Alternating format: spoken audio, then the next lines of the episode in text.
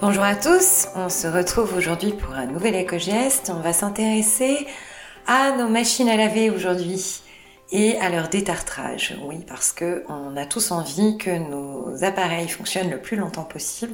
Alors comment faire? La machine à laver, c'est relativement simple de la détartrer sans forcément avoir à acheter des produits onéreux qui sont pas forcément très bons pour l'environnement.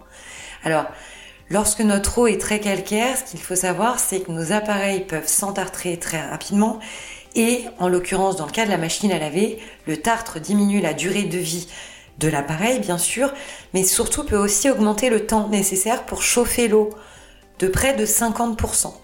Donc c'est pas une petite augmentation, ça veut dire aussi qu'on consomme bah, davantage d'énergie.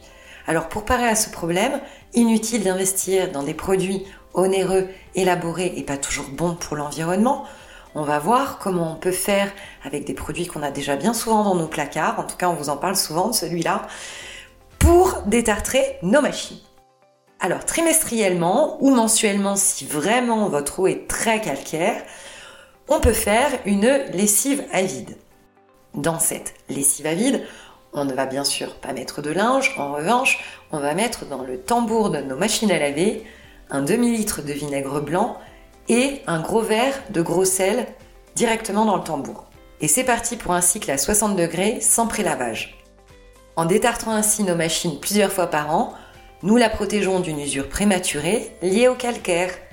Bien sûr, nous en profitons également pour nettoyer le filtre et la pompe et passer un coup de chiffon sur les joints en caoutchouc.